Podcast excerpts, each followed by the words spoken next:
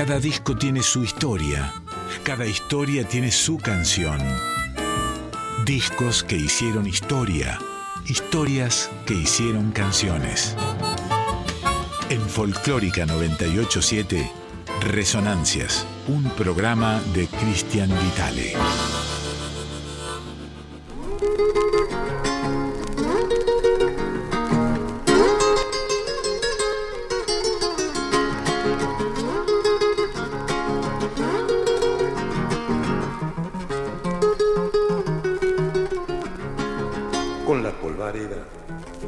Viento sureño, arreando mi suerte de gaucho cantor, como la bandada remonta su vuelo, derecho a los cerros de donde soy yo, como la bandada remonta su vuelo, derecho a los cerros de donde soy yo, boyero del campo, chiflido que pasa llévame contigo, te doy mi cantar, afina tu flauta de alambres camperos, que tu silbo arriero la va a despertar. Afina tu flauta de alambres camperos, que tu silbo arriero la va a despertar. Perde la esperanza, peinando gramillas en el manto de oro y al amanecer trenzado en un lazo, tiro a la tropilla y en el cimbronazo aló mi querer. Trenzado en un lazo, tiro a la tropilla y en el cimbronazo aló mi querer.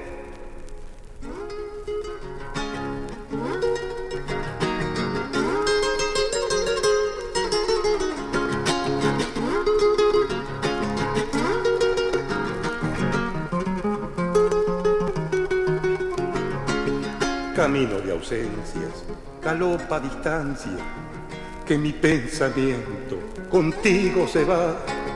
¿Será que en las noches, cuando silba el viento, parece que deja tu nombre al pasar? ¿Será que en las noches, cuando silba el viento, parece que deja tu nombre al pasar? Fogoncito arriero, préstame tu brasa convídame fuego, que quiero pitar, se me hace el humito, tropillas que pasan, dejando una nube de polvaderal. Se me hace el humito, tropillas que pasan, dejando una nube de polvaderal. Perde la esperanza, peinando gramillas en el manto de oro y al amanecer trenzado en un lazo, tiro a la tropilla y en el cimbronazo pialó mi querer. Trenzado en un lazo, tiro a la tropilla y en el cimbronazo pialó mi querer. Resonancias, vinilos e historias, fase década del 60. Muy bien, amigos y amigas, eh, estamos comenzando con un nuevo, un nuevo programa de resonancias aquí en Radio Nacional Folclórica. Vamos a arrancar hoy con, el año 1963. Eh, terminamos en el programa pasado, por supuesto, con el 62. Y ustedes saben que estamos, digamos, la columna vertebral de este programa es, es la cronología, eh, digamos, que se inserta en las historias de nuestras músicas populares, digamos, ¿no? Así que bueno, vamos arrancando tranqui con el 63, eh, que calculo nos, va a llevar hasta el fin de año. Quedan creo que 5 o 6 programas. Esperemos que eh, esto siga, no solamente nosotros, por supuesto, sino toda la programación extraordinaria que tiene Radio Nacional Folclórica y que de alguna forma se va a definir con las elecciones del próximo domingo. ¿no? Ya sabemos lo que uno de los candidatos sostiene sobre la, este, los medios públicos y todo lo que es público. Así que, bueno, dependerá de eso que ustedes puedan seguir disfrutando de esta hermosa programación o no. Esto es así. ¿Sale pato o gallareta? Decía mi abuela. Andrea Gianetti en la operación técnica, mi nombre es Cristian Vitale. Eh, entramos aquí al capítulo número 390 de estas resonancias en Radio Nacional Folclórica, que repito, esperemos seguir eh, el año que viene, en la temporada 2024. Mm, esperemos que sea auspicioso. Y el programa que eh, vamos, el disco, mejor dicho, vamos a estar recorriendo, transitando en este programa es como se habrán podido dar cuenta, soy de la docta del gran Chango Rodríguez. Es un disco que él publicó precisamente en el año 1963 y que contiene eh, una mayoría de temas suyos. Hay samba, hay milonga, hay chamamé, hay chacarera, hay marea, hay litoraleñas, hay gatos, hay de todo un poco. Eh, y un tema que después vamos a contar le traería el problema de su vida al Chango Rodríguez, es decir, su, detención. No es, por supuesto, Luna Cautiva, pues Luna Cautiva justamente él la compone estando, estando detenido, estando preso, mirando la luna por la ventanita del, presidio, sino otra canción de este disco precisamente que fue la que detonó el inconveniente que, bueno, hizo que él cayera eh, preso, el Chango Rodríguez, un incidente así medio violento. Bueno, pero vamos a ir contando de a poco. Estamos en el, en el 4999 0987, el contestador 4999 097 0987. lo dice mejor Quique, claro. Comunicate con Resonancias al 4999-0987. Bueno, ahí tienen el, teléfono si se quieren expresar eh, acerca de lo que acabamos de decir o sobre la música de este programa, sobre el Chango Rodríguez. Después vamos a estar con Falú, tenemos una un devenir intenso y bello mm, aquí en esta resonancia, pero estamos arrancando, repito, 4999-0987, o si no, nos pueden escribir un WhatsApp al 11 3109 5896. 11 3109 5896 es el WhatsApp a través del cual, eh, bueno, nos puedes mandar un mensajito de texto. Bien.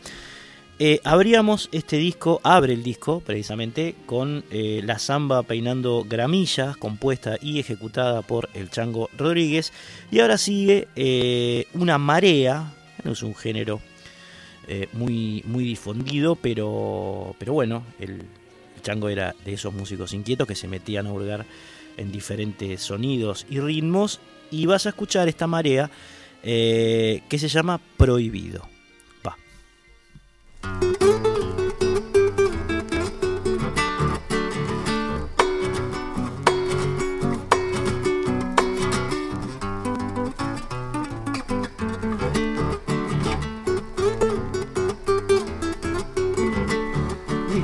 La noche, el río que pasa, los grillos guitarreros jugaban al amor, al conjuro de un beso los caspineros saltan la romántica fuga de esta canción. He besado tus labios, prohibido, donde nacen los lirios, prohibido. En un balcón de seda la luna había subido y me dijo muy seria, prohibido.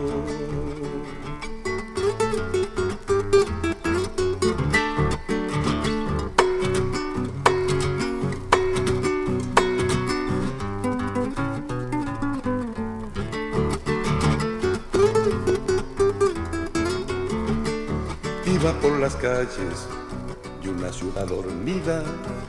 Sueños me llevaron a tu balcón, del jardín a la fuente de agua cristalina. En un beso me diste tu corazón. He besado tus labios prohibido, donde nacen los lirios, prohibido en un balcón de seda la luna había subido y me dijo muy seria, prohibido.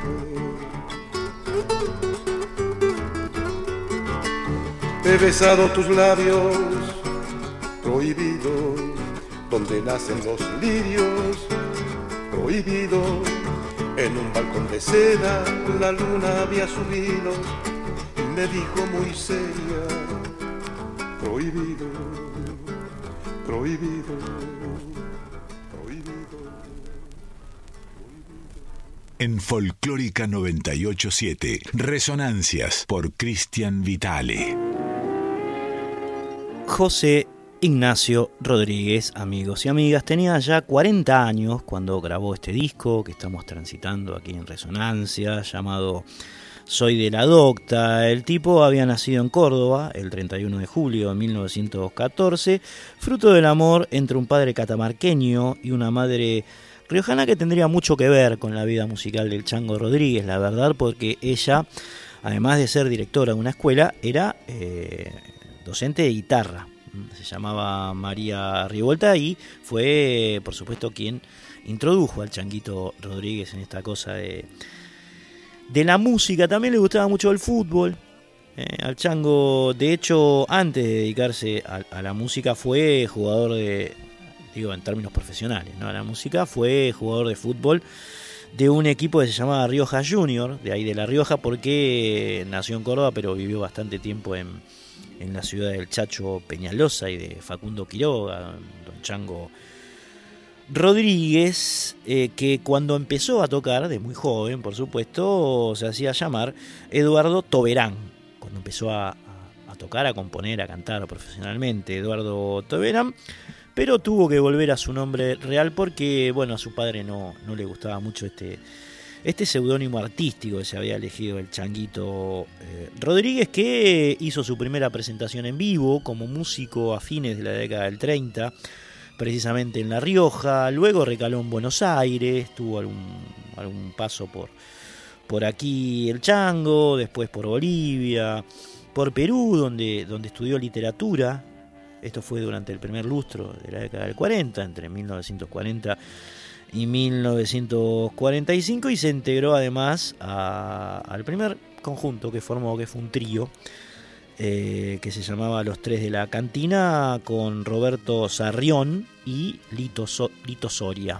Estos son los primeros pasos del Chango Rodríguez, a quien estamos asistiendo eh, musicalmente, es decir, a través de sus obras, con este disco que tenía otras dos composiciones muy notables de este, de este músico cordobés, una milonga llamada Como los Cardos, y un chamamé, un chamamé cuyo título es eh, Tape Correntino. ¿eh? Vamos a tener una muestra más de la música que hacía el Chango Rodríguez en el año 1963 a través de este disco llamado Soy de la Docta.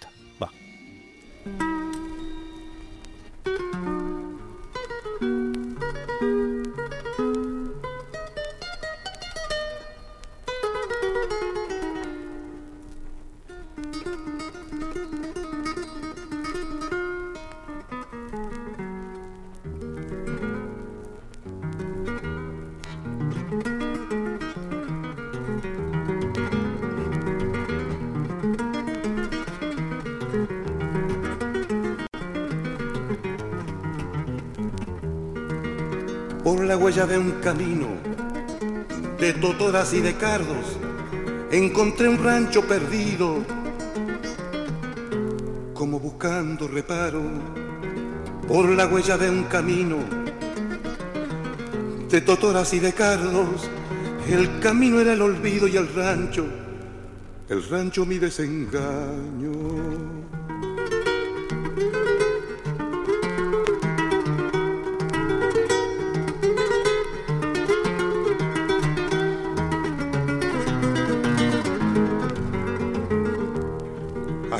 El amor.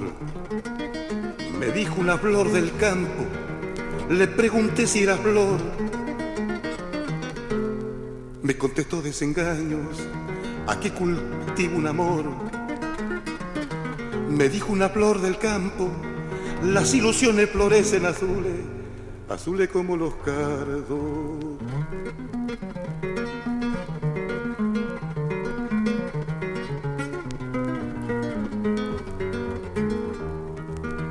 Vida es una distancia y el tiempo es una demora y galopando caminos me van llevando las horas. La vida es una distancia y el tiempo es una demora. ¿Pa' qué apurar el caballo si tengo cancha de sobra.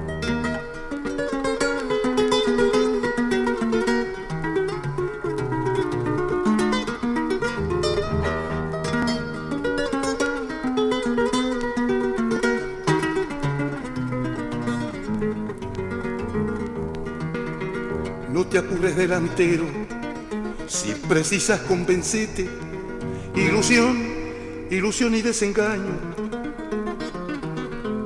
Como los cardos florecen, no te apures delantero, si precisas convencete, soy una taba calzada que le ha ganado a la suerte. Es linda como un clavel y perfuma como el nardo y el que llega sin querer se lastima con su dardo. Es linda como un clavel y perfuma como el nardo. La conocí por los ojos azules, azules como los cardos. Cristian Vitale, Resonancias en Folclórica 987.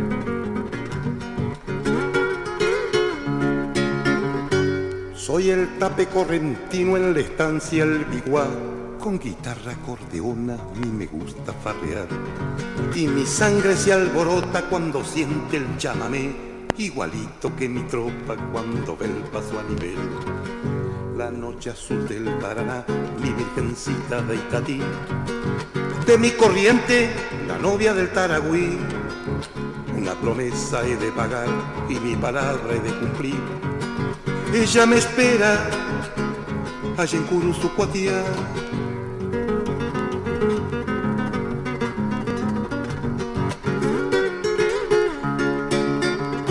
Cuando un potro corcovea, si lo salgo a jinetear, pega un grito mi garganta que no lo puede atacar. Y si me arman la pelea, no me van a machetear, aunque sea el comisario, yo he de hacerme respetar la noche azul del Paraná, mi virgencita de Itatí. De mi corriente, la novia del Taragüí. Una promesa he de pagar y mi palabra he de cumplir. Ella me espera allí en Curuzucuatía.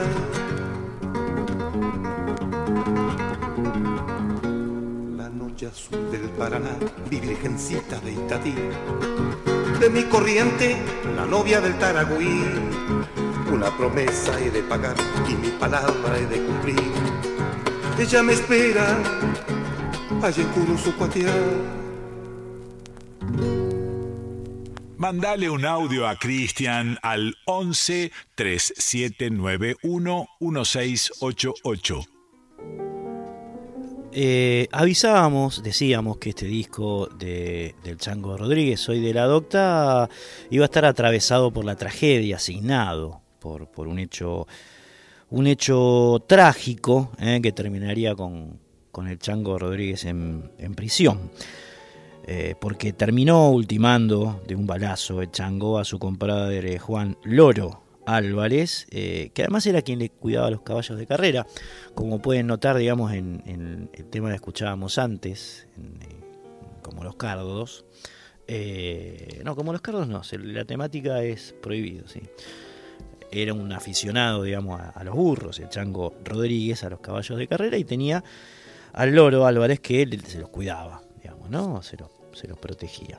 El tema fue que ellos estaban en un asado, digamos, habían terminado de comer. Mm, algunas fuentes dicen que chupeteados, otras que no, porque el, chango tenía que, manejar, digamos, y no, no, había tomado. En fin, son, son diferentes versiones. Pero lo cierto es que eh, esto fue el 11 de diciembre de 1963, eh, en el momento en el cual surgió el problema, eh, porque uno de los asistentes, después de que el chango tocó a la sombra de mi mamá. La sombra de mi mamá es una chacarera que es la única pieza de este disco que no está firmada por el Chango Rodríguez, sino por Juan Carlos Carabajal y Cristóforo Juárez, digamos, ¿no?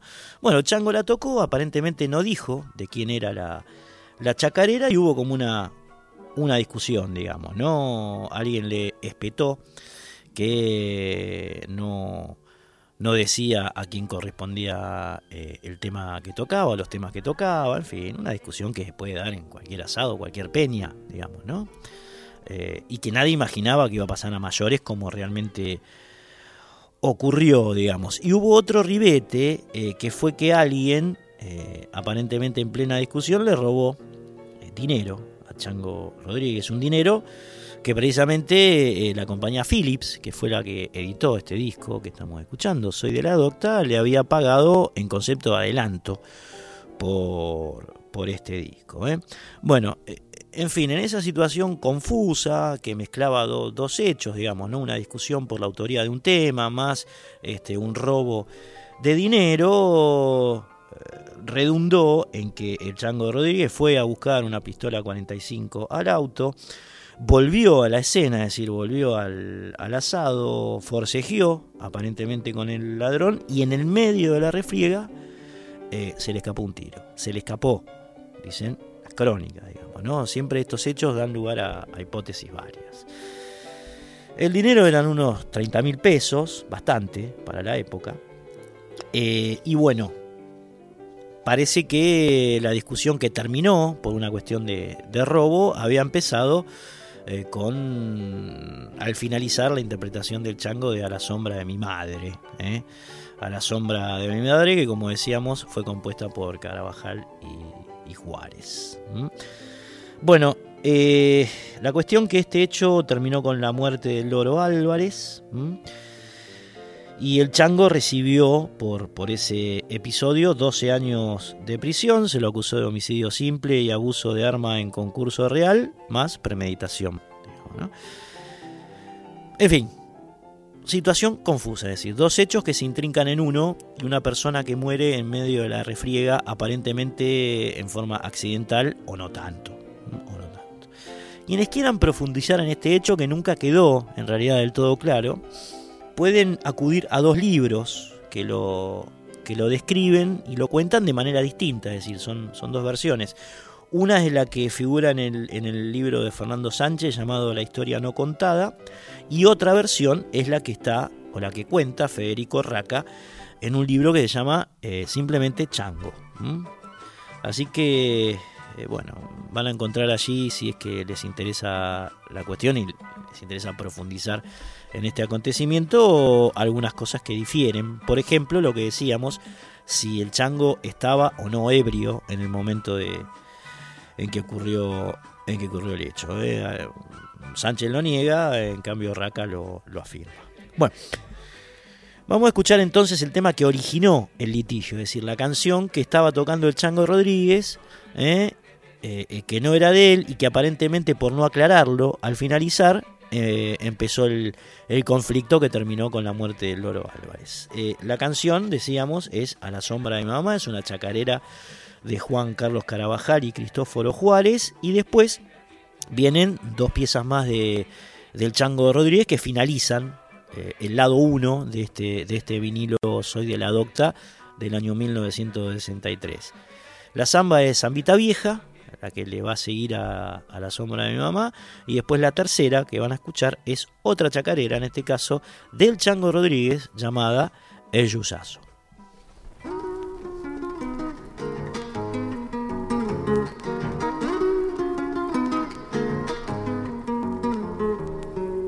Todos tienen una madre, ninguno como la mía. Arde como lucecita y haciéndome compañía.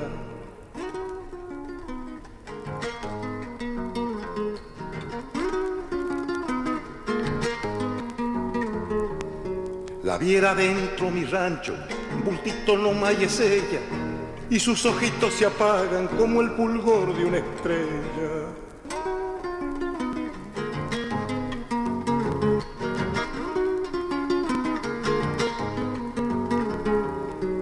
Pero su sombra me alcanza como bendición divina, y es el ángel de la guarda de mi vida peregrina.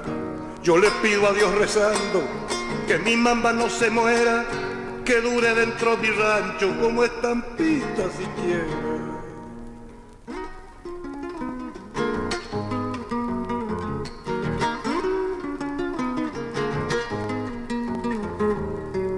Sombra del árbol plantado en el patio solariego, retoño que el que traduce la voluntad de su pueblo.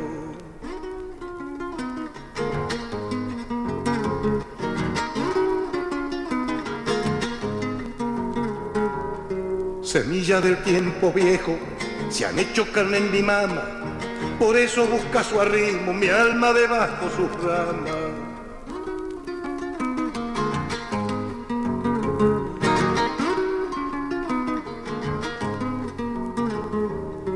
Árbol que ha dado su fruto. Yo soy rama de su entraña, quebracho quisiera verla para ser en vez sombra mamá. Yo le pido a Dios rezando que mi mamá no se muera, que dure dentro mi rancho como estampita siquiera. En Folclórica 987, Resonancias por Cristian Vitale.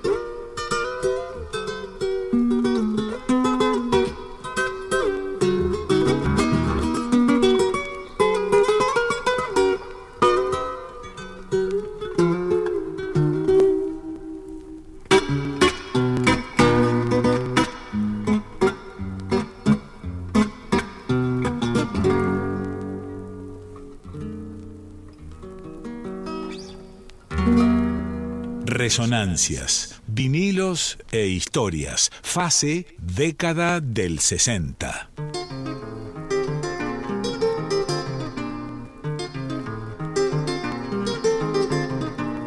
Allá se van los marcianos con el paisano Cirilo, con una tira de asado y una dama juana de vino.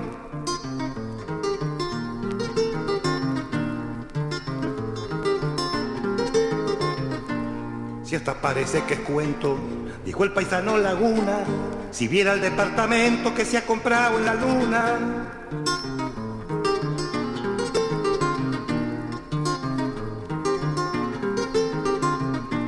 Allá no tiene sirviente, cocina televisores y hasta reparte la leche con los platos voladores.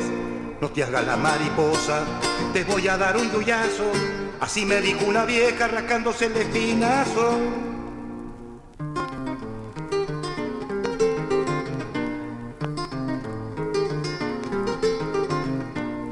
Allá se van los marcianos, siguiendo las tres Marías, y dicen que en el lucero ya han puesto una pulpería.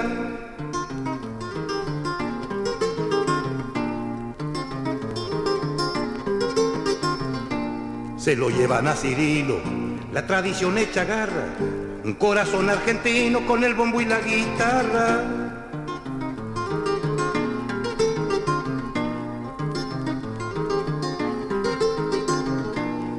Escucha esta chacarera y diga si no es profunda.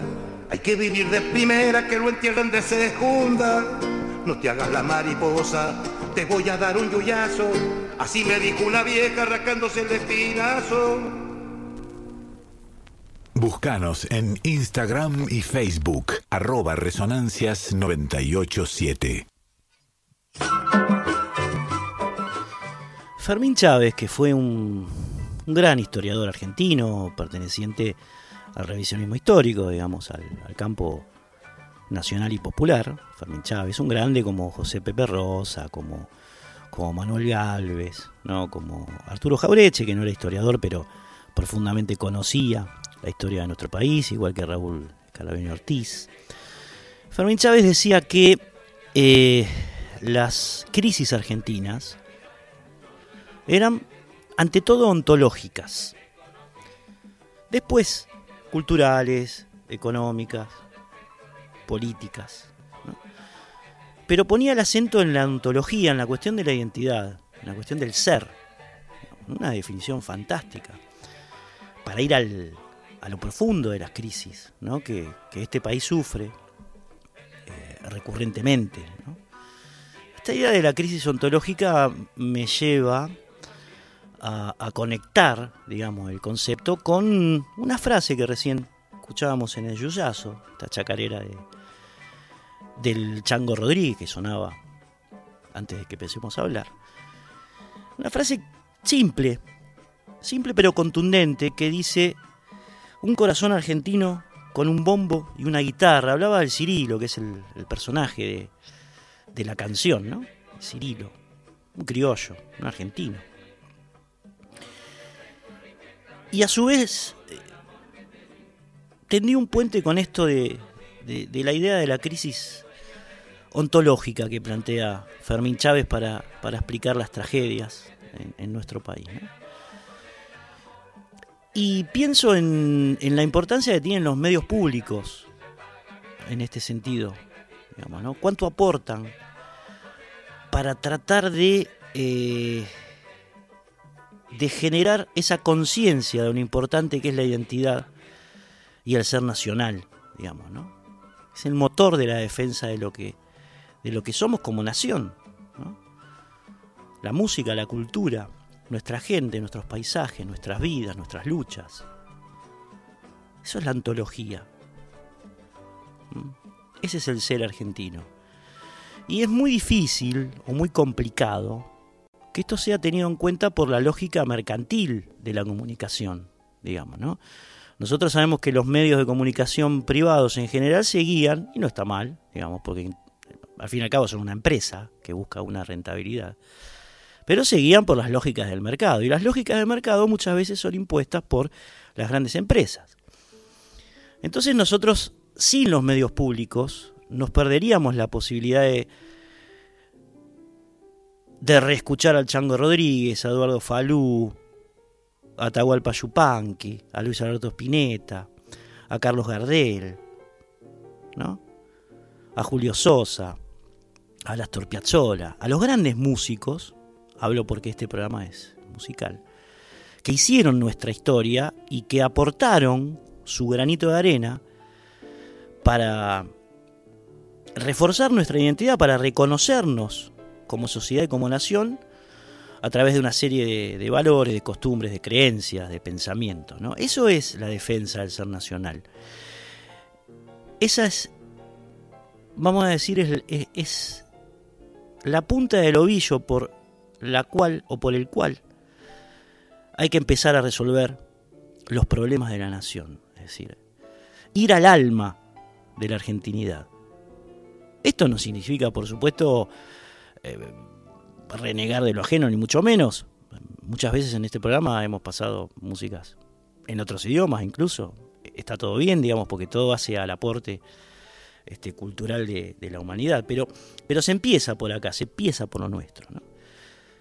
Em, y esto no sería posible en, un, en una nación, en un país, que no tuviera justamente medios públicos, como pregona cierto sector este, de la política que quiere llegar al gobierno de nuestro país.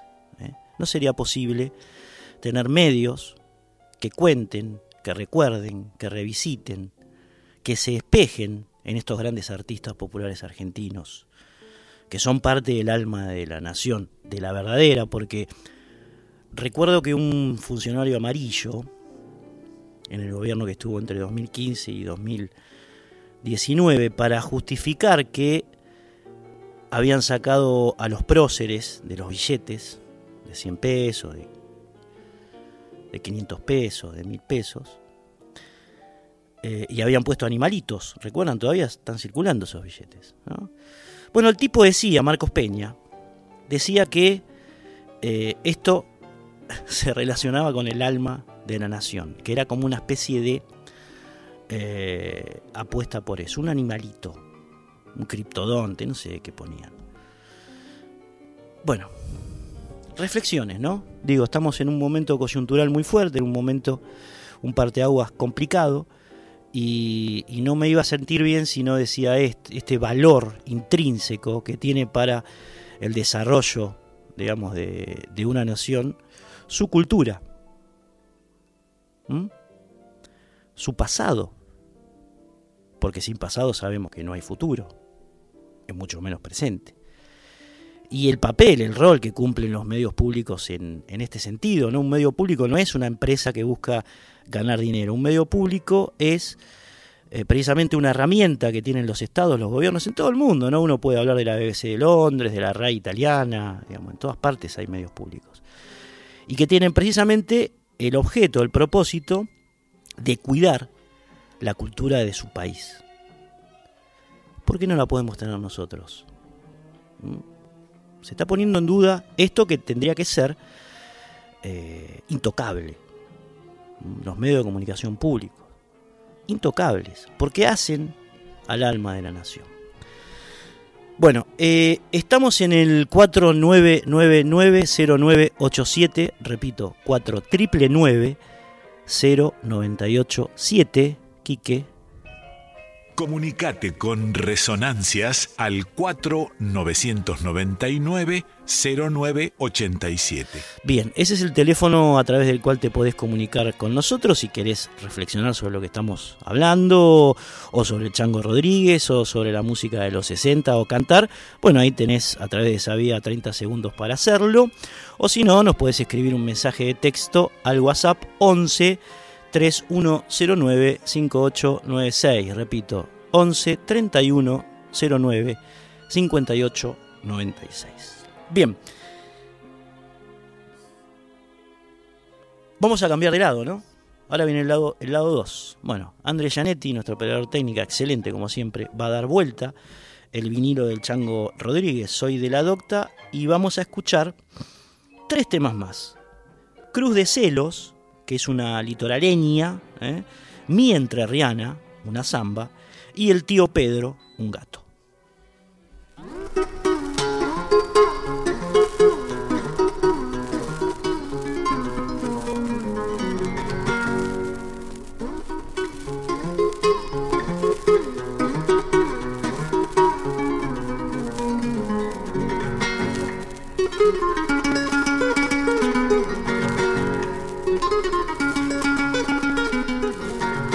Hay una cruz en el cielo que me mira y que te mira para ajustar esos celos que tus amores me inspiran. Hay un lucero en el cielo que lo miro y más lo quiero. Y aunque muy distante está, es el que alumbra mi vida en mis horas de orfandad. Es el que alumbra mi vida en mis horas de orfandad.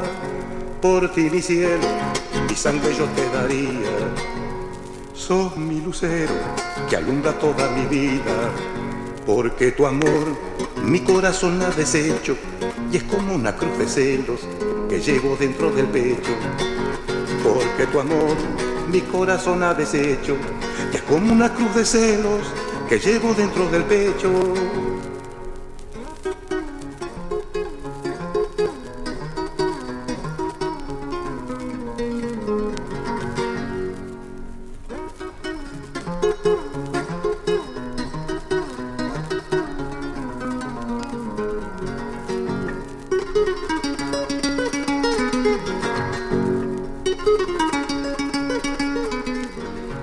Hay una cruz en el río que en los juncos se ha dormido para dejar que los ceibos se rían del amor mío. Y por las noches la luna cuando besa el naranjal, al compás de mi remar, navega la cruz de celos sobre el alto Paraná. Navega la cruz de celos sobre el alto Paraná. Por ti mi cielo, mi sangre yo te daría. Sos mi lucero que alumbra toda mi vida, porque tu amor mi corazón ha deshecho y es como una cruz de celos que llevo dentro del pecho. Porque tu amor mi corazón ha deshecho y es como una cruz de celos que llevo dentro del pecho.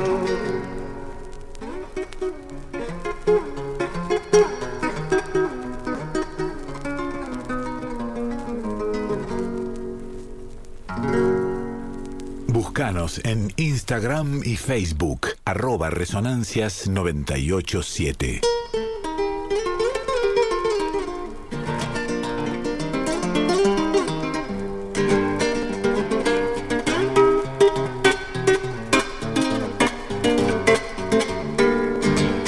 Fue la noche del mes de mayo, los naranjales de Chajarí, con una luna de amor y canto tejía un manto de ñandutí.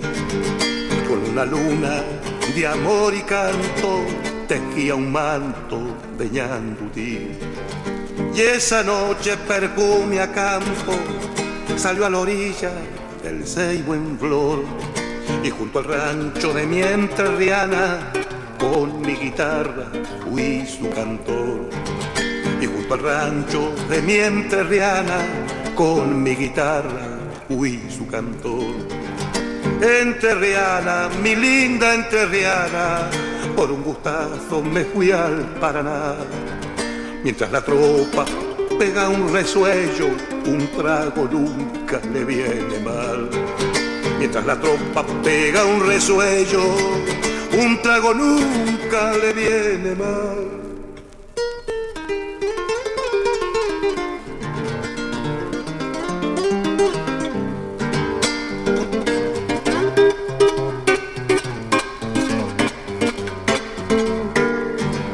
Rojo fuego de los aibales, boquita dulce del camo a ti, herida abierta de mis pesares, es mi morena piel de jambín. Herida abierta de mis pesares, es mi morena piel de jambín. Río abajo me voy cantando, será mi luna de ñandutí cuando madure en el mes de mayo los naranjales de Chacarí. Cuando madure en el mes de mayo los naranjales de Chacarí. Entrerriana, mi linda entrerriana, por un gustazo me fui al Paraná. Mientras la tropa pega un resuello, un trago nunca le viene mal mientras la tropa pega un resuello, un trago nunca le viene mal. Cristian Vitale, Resonancias en Folclórica 987.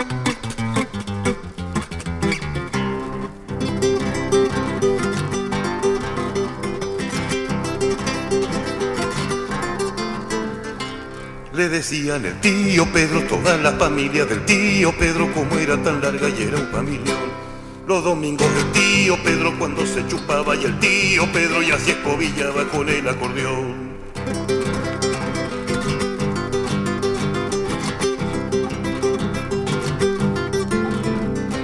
Hizo un baile exclusivamente para los parientes en un corralón.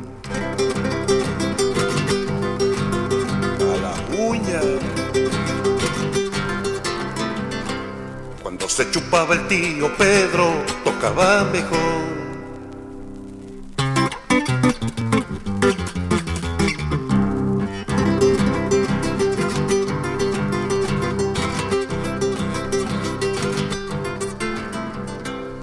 las barras del tío Pedro y el vino corría y el tío Pedro llenaba los jarros con un cucharón.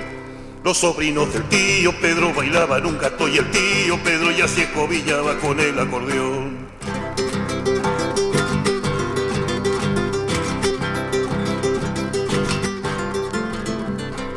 Los vecinos del tío Pedro decían que eso era la revolución.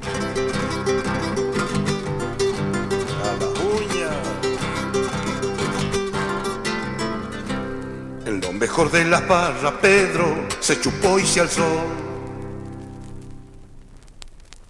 Resonancias, vinilos e historias, fase década del 60. Colonia Dora es una localidad del departamento de Avellaneda, eh, ubicado en, Santiago del Estero, la provincia de Santiago del Estero. Colonia Dora eh, que dista unos 160 kilómetros más o menos eh, de la madre de ciudades, está al sudoeste de, la capital de Santiago del Estero, y dicen que fue la primera colonia agrícola de la provincia. Eh, fue fundada en 1900 gracias al, trazado del ferrocarril Buenos Aires-Rosario-Tucumán, otra cosa, ¿no? Los, de transporte público, los trenes, fundamental. Y bueno, gracias a, esto el sitio se convirtió en un, en un polo de desarrollo agrícola eh, eh, que atrajo inmigrantes, sobre todo judíos e italianos. Eh, se llegaron a la colonia Dora, que tuvo un alto desarrollo en la agricultura de regadío, porque gozaba realmente de la posibilidad de regar con las aguas del río Salado por canales, a través de canales, es decir, estaba estaba preparado el sitio para, para convertirse en una colonia agrícola pujante, la colonia Dora. Pero en un momento, eh, una, la seca, digamos, una sequedad brava como la que estuvo viviendo este país durante los últimos tiempos, atentó contra, contra, esa, contra ese desarrollo agrícola, una sequedad que duró mucho, por un sinfín de motivos, eh, casi 50 años, hicieron que eh, Colonia Dora no, no fuese más esa, ese lugar, digamos, que atrae migrantes, eh, productivo, que, podría haber, eh, no a decir llenado, pero sí colaborado mucho con las arcas provinciales de Santiago del Estero. Bueno, esta colonia hoy tiene unos 3.500 habitantes y nos metimos en ella porque precisamente el Chango Rodríguez en este disco, en Soy de la Docta, del año 1963, eh, escribió sobre ella, escribió sobre ese lugar, le dedicó un tema en clave de Chacarera Mota, de Chacarera Mota, con una letra extraordinaria, era muy buen compositor, muy buen letrista el Chango, ¿no? Sus temas fueron versionados por un sinfín de artistas folclóricos argentinos. ¿eh? Una letra que eh, es, como un, tanto bizarra, eh, mientras la gente está bailando, digamos, una especie de, de peña ahí en, la colonia, se cae una rosca víbora, una víbora enroscada del techo de paja y detiene el baile. Una, una composición bastante graciosa, digamos, de, Chango Rodríguez, que está en este disco y que se mete en alguna particularidad de ese, de lugar que eh, para sus gentes, digamos, para eh, descansar y entretenerse después de las rudas labores del campo, bueno, se dedicaba a bailar en los ranchos bajo los techos de, de paja, digamos, en lo que uno imagina una, una peña santiagueña, ¿no? Y bueno, de repente cae una víbora. Bueno, eh, Colonia Dora es el tema que vas a escuchar ahora, como les decía, es una chacarera mota. Y después se le va a pegar em, un tema que en realidad está dividido en dos. un enganchadito que es en un solo surco, conformado por Pan Casero, que es un gato de argentino Luna, Pan Casero, y eh, por otro gato, en este caso compuesto por el chango, eh, llamado el violinero. Escuchamos ambos dos.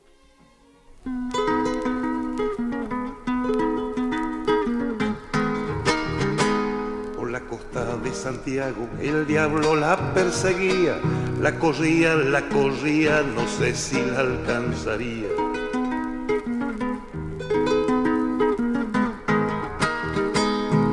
Chacarera mota que bailaba en la cocina, que tocaba, que cantaba un viejo de Saladina.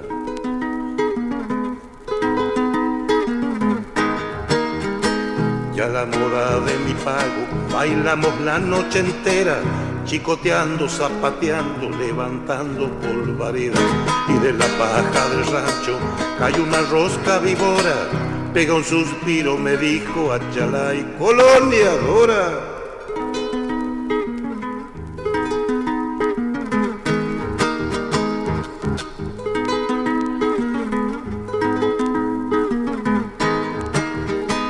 Es lindo ver a las viejas cuando van con la muchacha, las orejitas paradas, la cola como vizcacha.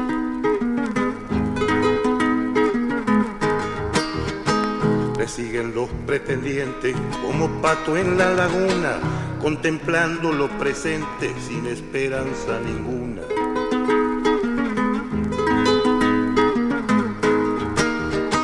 y cantaban y bailaban como le hace el gallinazo, estirándolo al pescuezo y encogiendo el espinazo. Y de la paja del rancho hay una rosca víbora, pega un suspiro, me dijo Achalay, colonia dora. En Folclórica 987, Resonancias por Cristian Vitale.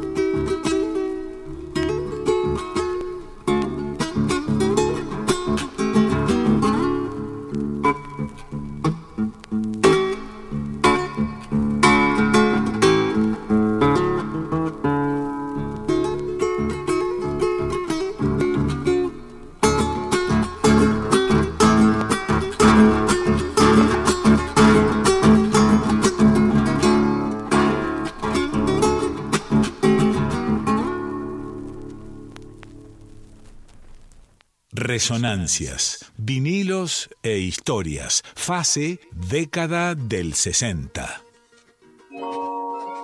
Bien, amiguitos, amiguitas, escuchamos ahí primero Colonia Dora, eh, la chacarera del Chango Rodríguez y después eh, esta, esta mini suite, digamos que entraba en una pieza con dos gatos, Pan Casero, de Argentino Luna, y el violinero, un, gato de, del Chango Rodríguez, eh, instrumental.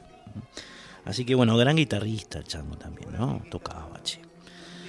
Han pasado 58 minutos de las 12 de la noche. Estamos recorriendo desde, que empezamos este disco, Soy de la Docta, del año 1963, este vinilo extraordinario del cantor y músico y compositor cordobés. ¿eh?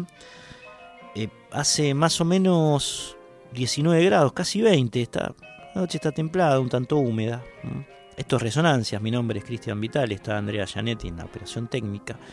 Si se quieren comunicar con nosotros, el teléfono es el 4999-0987, 4999-0987, ahí pueden opinar, sugerir, cantar, lo que les parezca, o decir algo eh, que esté vinculado a este programa, ¿no?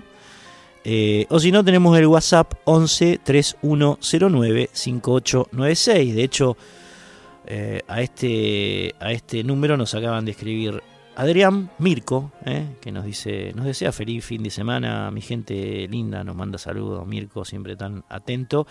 Y también Mario de San Luis, que bueno, nos manda una, una, foto de Fito Páez porque precisamente estamos recorriendo el año 1963, que fue el año en que nació Fito, como, como él mismo lo, lo dice en su tema, en su tema emblemático, ¿no? Del 63, que también es el nombre del primer disco.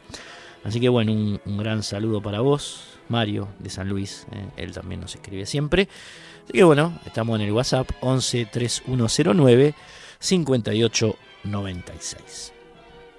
Eh, otro sujeto habitual en las letras del Chango Rodríguez, otro tópico, eran los estudiantes. Eh, los estudiantes, muchos deben recordar eh, aquella emblemática canción llamada Marea del Estudiante, que fue un tema muy, muy, disfrutado, digamos, y muy concebido por los estudiantes en esa época tan, tan maravillosa que fueron los fines de los, de los 60.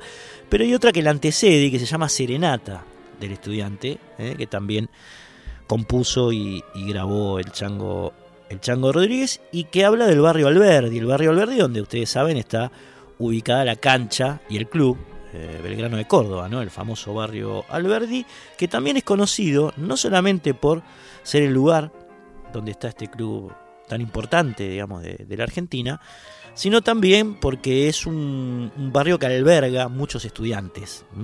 En la universidad, estudiantes secundarios, en fin, es un, barrio de estudiantes también, de futboleros y de estudiantes. ¿eh? Así que bueno, eh, de eso habla esta, esta samba, esta samba llamada Serenata del, del estudiante, que es la anteúltima que puebla este disco que estamos recorriendo y que vamos a terminar de transitar con, eh, por supuesto, la pieza que lo cierra, que es una chacarera llamada La Importada. Ahí veo que está Jorge Escobar, acaba de reemplazar a... Nuevo look, Jorge.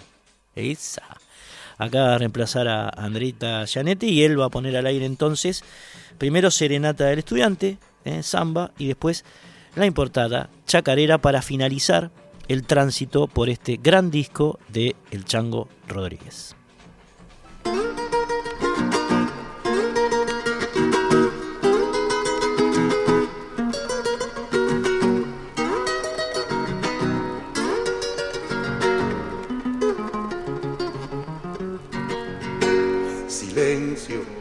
A orillas del río, llora mi guitarra, juntito un balcón, mensajera viene, una serenata que siempre la llevo en mi corazón. Mensajera viene, una serenata que siempre la llevo en mi corazón. Al verde cuna de estudiantes, rincón de septiembre llenito de sol, donde la esperanza se viste de blanco y se van los años con una ilusión, donde la esperanza se viste de blanco y se van los años con una ilusión.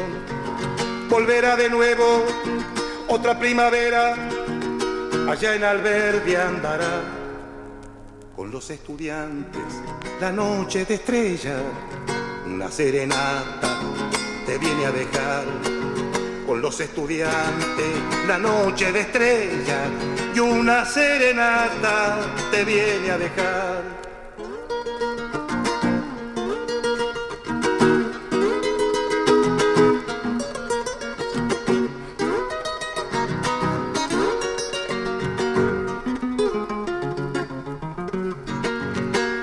Alegre, juventud de rocha, que en las alamedas del parque andará.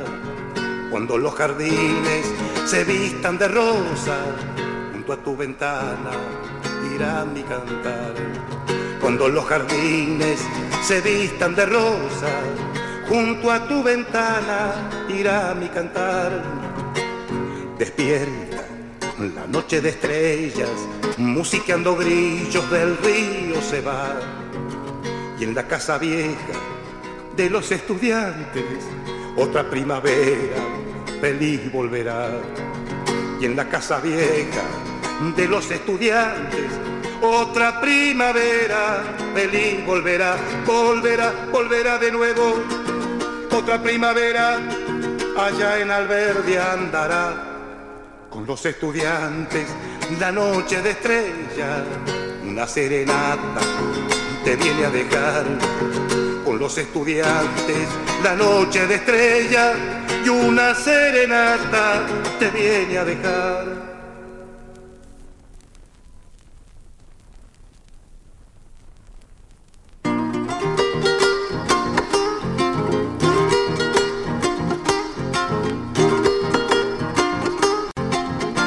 Aquí canta un cordobés para divertirse un rato. Ayúdame, virgencita, que no me gusta el trabajo.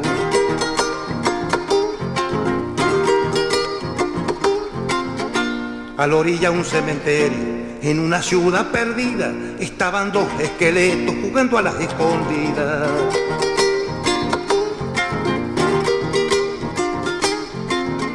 Y un sargento retirado de los campos de Ayacucho se comía los palines y fumaba los cartuchos.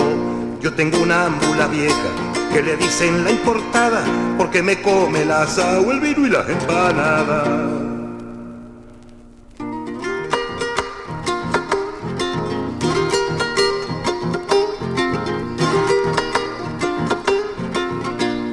Una mujer buena moza le trajo a la casa un buen y le dijo a su marido, mira tu hermano vende.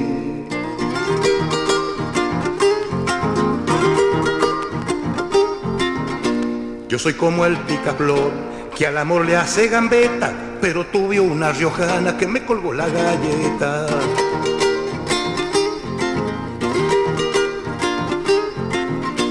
Cada vez que considero que tu amor es chiquitito, me dan ganas de tomar vino y hasta quedar peticito. Yo tengo una mula vieja que le dicen la portada porque me come el asado, el vino y las empanadas. Tremendo ese personaje, ¿no? Que, que, pinta el Chango Rodríguez en este tema, en la importada que cierra el disco Soy de la Docta del año 1963, ¿no? La importada es una, es una mula vieja que le come las empanadas, el vino y el asado. Ah, tremendo. Bueno, hablando de importado, ¿no? Meta, meta, meta.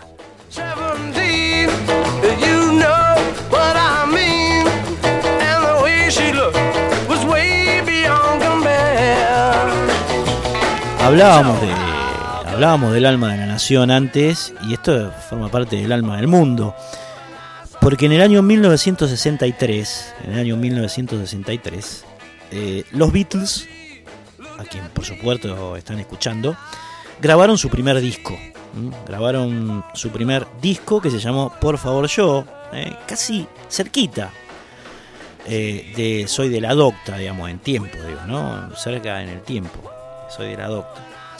Por favor yo, año 1963. George Harrison en primera guitarra. Fíjense cómo estaban dispuestos los, los músicos en la tapa del disco de Por favor yo.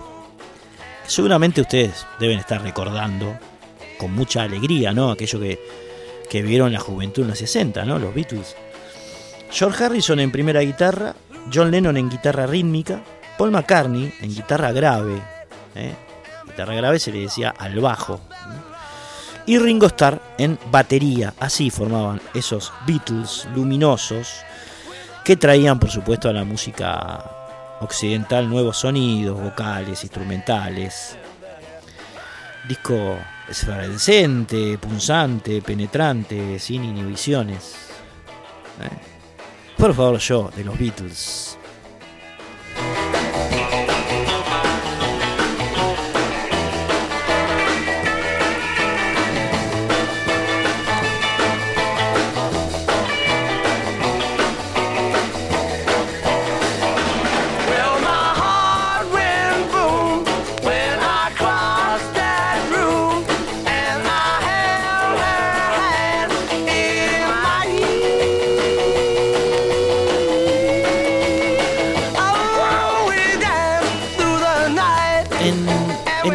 Interna de este, de este disco hay un prologuista, ya les digo el nombre, un prologuista, que escribe, escribe sobre, sobre los temas, sobre los Beatles, sobre lo que implicaban ellos en ese momento, ¿no?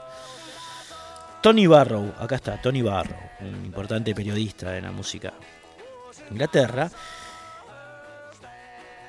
en el cual en el prólogo ¿no? él asegura que la única influencia real que tenían los Beatles había eh, provenido del exclusivo tipo de música folclórica, ritmo y blues de la ribera del río Mersey. Así que a su modo los Beatles hacían una especie de folclore, ¿no? De su lugar, por supuesto. Estamos hablando de, de nuestra música de raíz. ¿eh? Este tema es el segundo, ¿no? Miseria, Misery. Sí.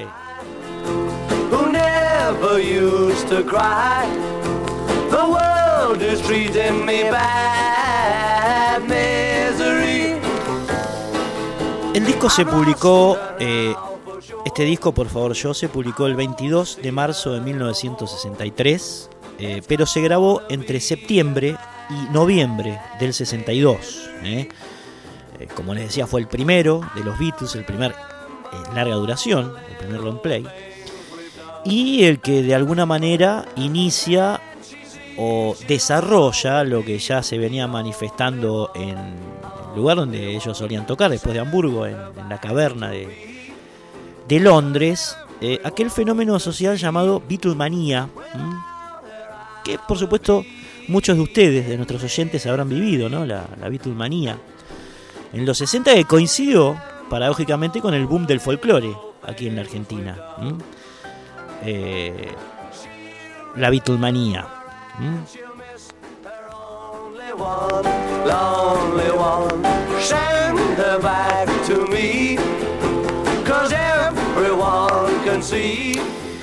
Este disco estaba poblado por ocho temas compuestos por la dupla Lennon-McCartney y seis que no eran de ellos. Su productor fue el mago George Martin, y el disco reproduce, como decíamos, lo que los Beatles venían haciendo en la caverna de, Liverpool. ¿eh? Bellas armonías vocales, baladas lindas, entradoras, algo de rock and roll en algunos temas. Y, además una particularidad, fue el único disco de los Beatles, eh, del trayecto de los Beatles que llegó hasta 1970 con Larry P, en el cual eh, los temas no los firmaban Lennon McCartney, es decir, en ese orden, Lennon McCartney, sino que era McCartney Lennon. ¿no? El primero que aparecía en la dupla compositiva era Paul. Después esto cambió en los otros discos, ¿no? Donde bueno, ya se estableció esa jerarquía. Lennon primero y después eh, McCartney.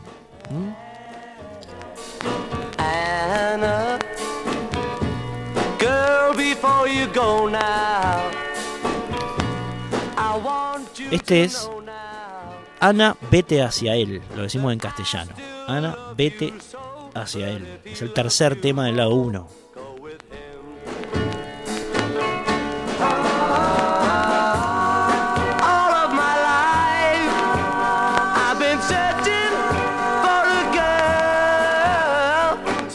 Bueno, estamos en, en 1963. Estamos haciendo un contexto musical de, de, este año. Digamos, hemos escuchado todo el disco Soy de, de la Docta, de, Chango Rodríguez, precisamente es, este año. Y nos metimos un poco a divertirnos un rato con, con los Beatles, que por supuesto iban a producir durante esos años un, un fenómeno mundial, ¿no? Innegable. Por favor, yo, es el disco que tiene en la tapa a los cuatro asomados a un balcón.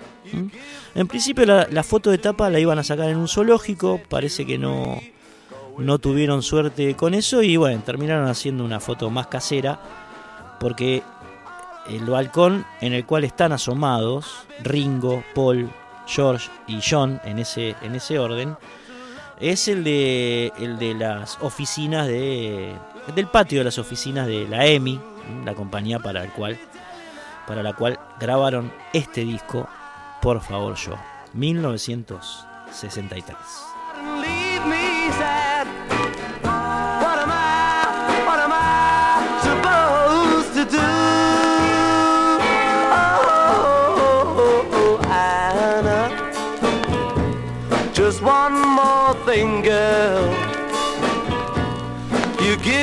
Back your ring to me, and I will set you free. Go with him. Go with him.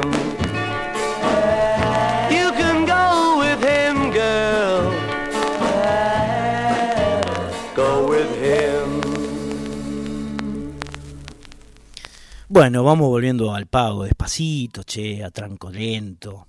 Estamos en resonancias, han pasado 16 minutos de la una de la mañana, hace 19 grados 5, estamos empezando a transitar el año 1963, recién una postillita internacional con el primer disco de los Beatles, pero ya estamos aquí en casa.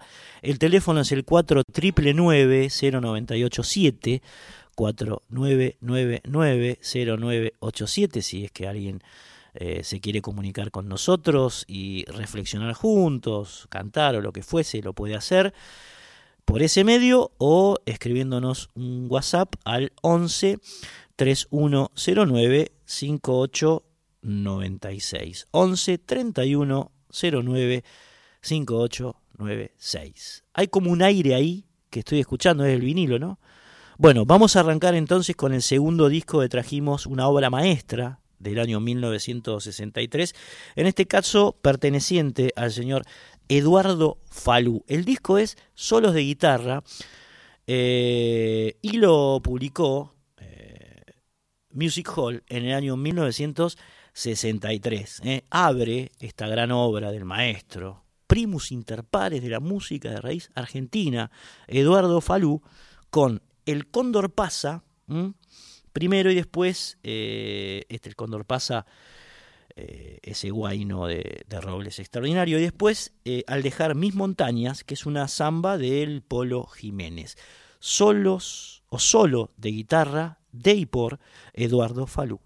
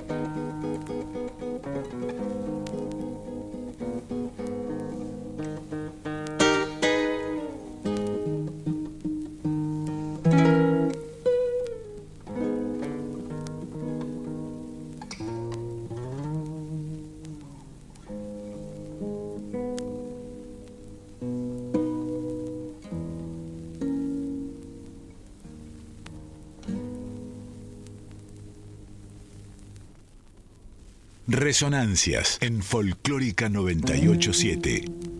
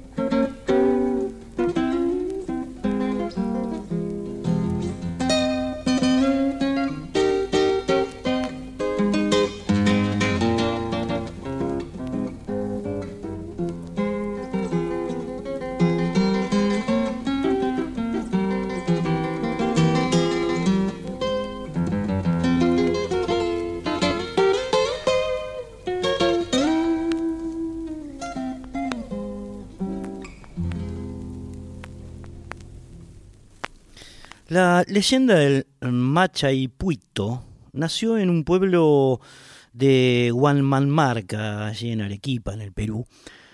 Eh, se intuye, se supone que entre los años 1640 y 1650, en, en ese decenio trágico ¿no? para, para el Perú, en, el que los españoles, pese a, a los pedidos de Bartolomé de las Casas por, por la vida y por los derechos de, de los indios estaban haciendo un estrago, digamos, ¿no?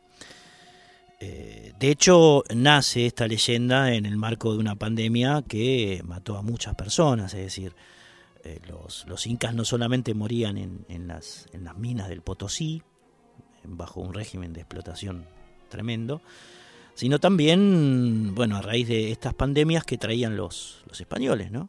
Cuando los españoles trajeron la viruela al continente americano, eh, el, cuerpo de los, de los habitantes originarios no estaba inmunizado contra esa tremenda enfermedad que terminó aniquilando a, muchas personas. Bueno, eh, una de ellas, una de las, muertas por, la viruela en, en Arequipa, se llamaba Ana María Suelies, eh, que tenía una relación de amor, vamos a decir, una relación amorosa con el sacerdote del pueblo, precisamente un español, que se llamaba Gaspar Angulo. Gaspar Angulo. Bueno, sucede que ella murió mientras Gaspar estaba en Arequipa dando misa. Y cuando volvió este hombre se enteró de ello y enloqueció. Enloqueció en cura. Había muerto su mujer por una enfermedad que habían traído sus coterráneos al Perú. Entonces lo que hizo fue ir a la tumba de su amada, exhumarla, llevarla a la iglesia, vestirla con ropas lujosas y sentarla en el centro del templo. Luego tocó, dice la leyenda, ¿no? Tocó una con la quena, con una quena, una canción que estaba prohibida por las leyes españolas y que precisamente se llamaba Machaipuito, que en quichua significa infierno aterrador. Infierno aterrador.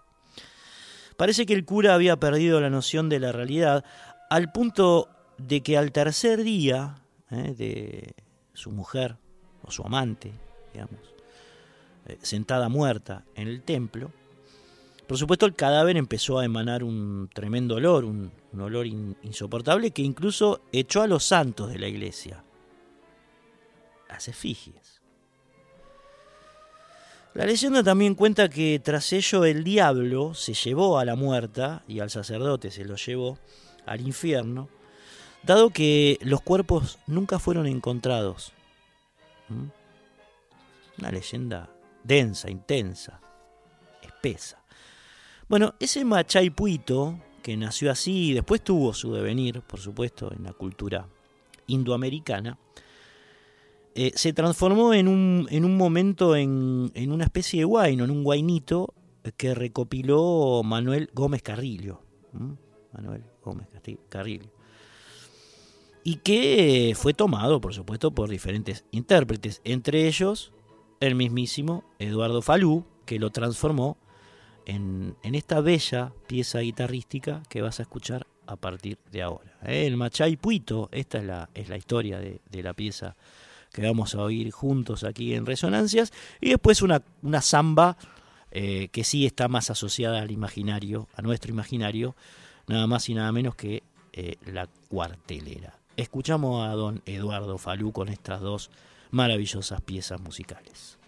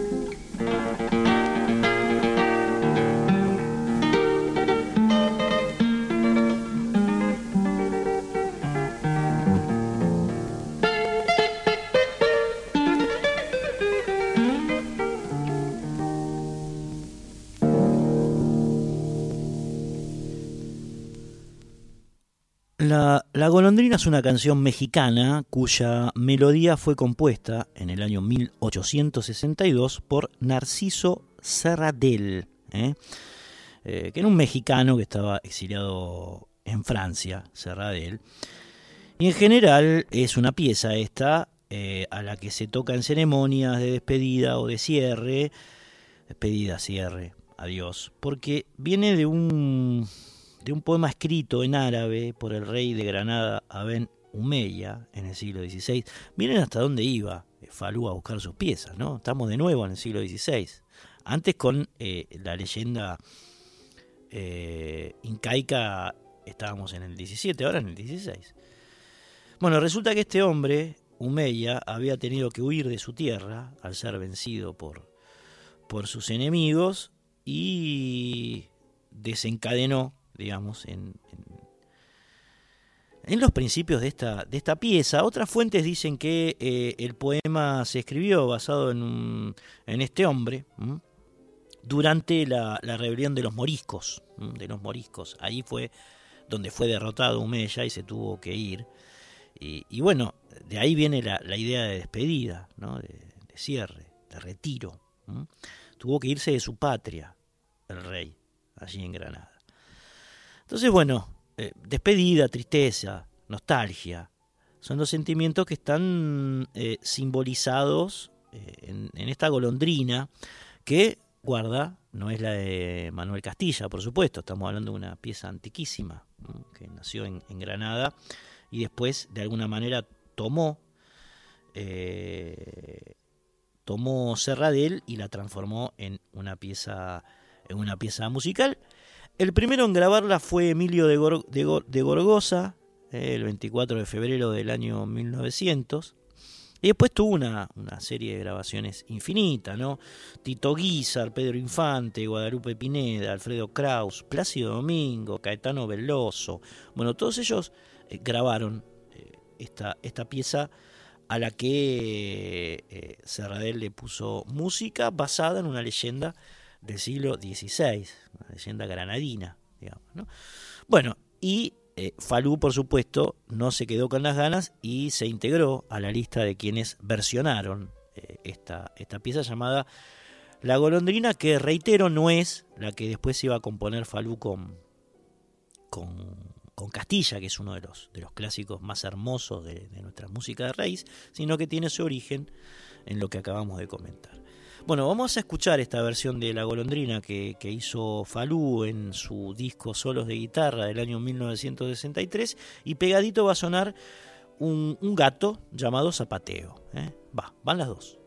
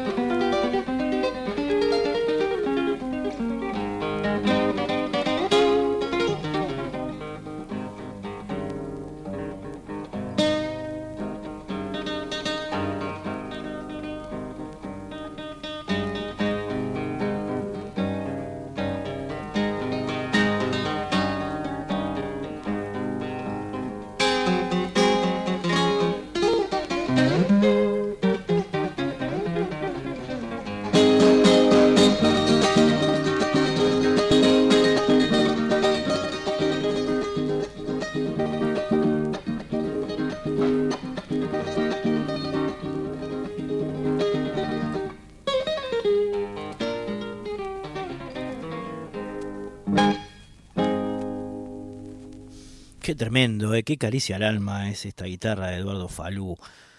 Estamos con el alma hoy, estamos muy metafísicos, parece, che. ¿eh?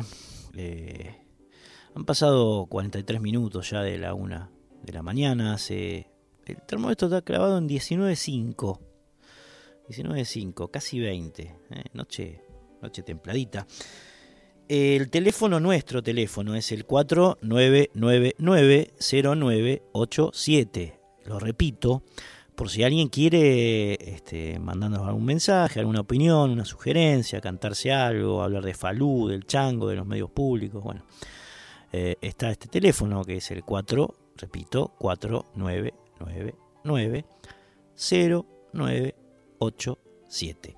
O si no tienen el WhatsApp, eh, si nos quieren mandar algún mensajito de texto, que es el 11 3109 5896. Bueno, eh, vamos a escuchar el lado 2 ahora de este, de este extraordinario disco de Eduardo Falú, solos de guitarra, eh, instrumental, es una maravilla.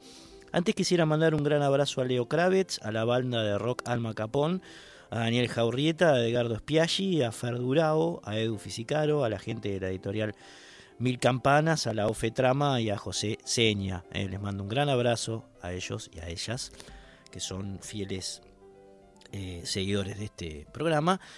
Y ahora sí, arrancamos con el lado 2 de solos de guitarra, que es una delicia. Comienza con la samba de Chazarreta y Yupanqui, criollita santiagueña, y sigue con El Triste de Falú. Presten atención a la segunda pieza porque es, es de otro mundo. El Triste de Falú se mete en las entrañas sonoras del universo y las explota. Bueno, va. Criollita santeña primero, triste después.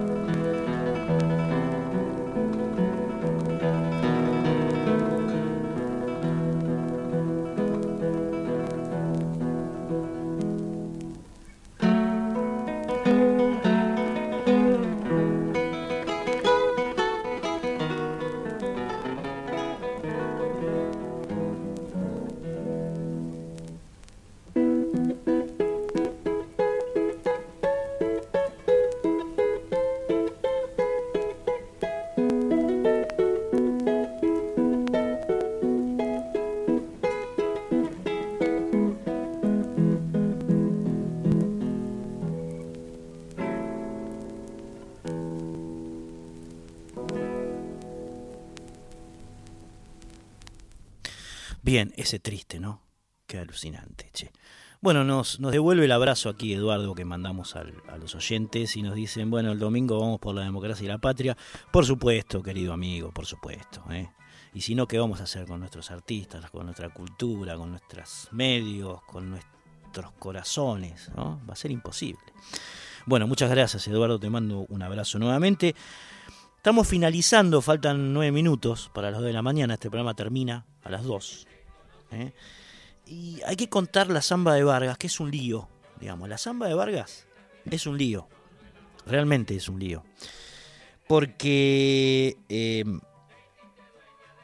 nació en la batalla que tuvo lugar en ese lugar, en el Pozo de Vargas, en Santiago del Estero, en abril de 1867, donde se enfrentaron las, las fuerzas nacionales y populares del caudillo Felipe Varela contra las este mm, contra las liberales ¿eh?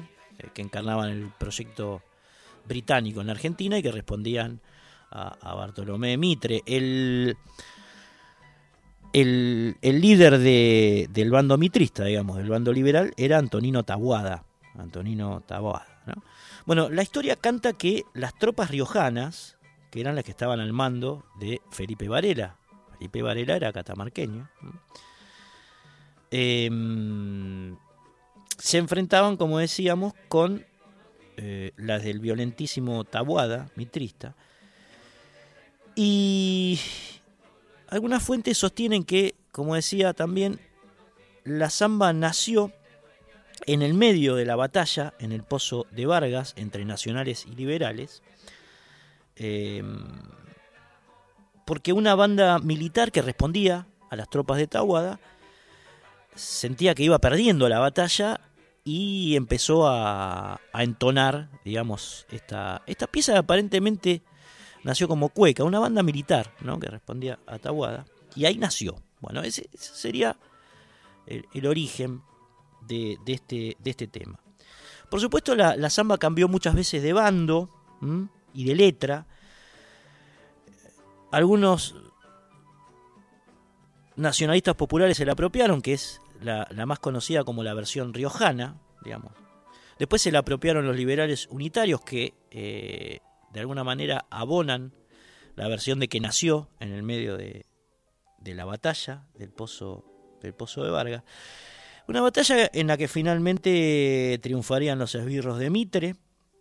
Muchos dicen que por un error estratégico militar de Varela. Otros, y me parece que tendríamos que prestar atención más a esta versión, porque había una tremenda diferencia entre las armas inglesas que portaban eh, los soldados que respondían a Mitre y, y que además controlaban el pozo de agua, digamos, ¿no? Eh, tenían acceso al agua, por lo tanto las, las fuerzas de, de Varela sufrían mucho, mucho la sed. Pero lo más notorio era que estas armas de, de última generación, como los rifles Remington que usó eh, la Triple Alianza, es decir, Uruguay, Brasil y Argentina para, para destruir al pueblo paraguayo en la guerra de la Triple Alianza, que casualmente coincide en fecha con esta batalla en el Pozo de Vargas, se tenían que enfrentar con eh, tacuaras y lanzas, que eran las que tenían, digamos, las tropas eh, riojanas, las tropas de, de Varela. Entonces, bueno, los rifles, rifle mata lanza, esto es así. De hecho, uno de los versos de la samba de Vargas dice lanzas contra fusiles. ¿Mm? Ahí está claro. Era imposible que las fuerzas de, Felipe Varela triunfaran sobre las de Tahuada. Bueno, como fuere, hay diferentes versiones sobre, sobre el nacimiento, el origen y la entidad y la identidad de esta samba. Lo cierto es que fue recopilada por Andrés Chazarreta en el año 1906. Como Chazarreta era santiagueño y la había escuchado muchísimo eh, en, su, en su casa, o digamos en su hogar, su abuela cantaba la samba de Vargas, pero cantaba la versión de Tahuada, la versión santiagueña. La que recopila Chazarreta es esa, digamos, ¿no? Es paradojalmente la de El bando de Mitre. Eh, y la graba, la recopila, digamos, y la graba en el año 1930. Es instrumental la versión que hace Chazarreta de todas maneras. Eh, y después está la otra versión, la riojana, que transforma la letra de alguna manera que quede a favor de las fuerzas de Felipe Varela. Esta es la recopilación que hace Bartolomé Peralta Luna y que la hace en ritmo de cueca. Es la que enfrenta a la versión de Chazarreta. ¿eh? Y que pone el acento, esta versión, la riojana, en la valentía de Felipe Varela eh, frente a la cobardía de las fuerzas mitristas de, de Tahuada.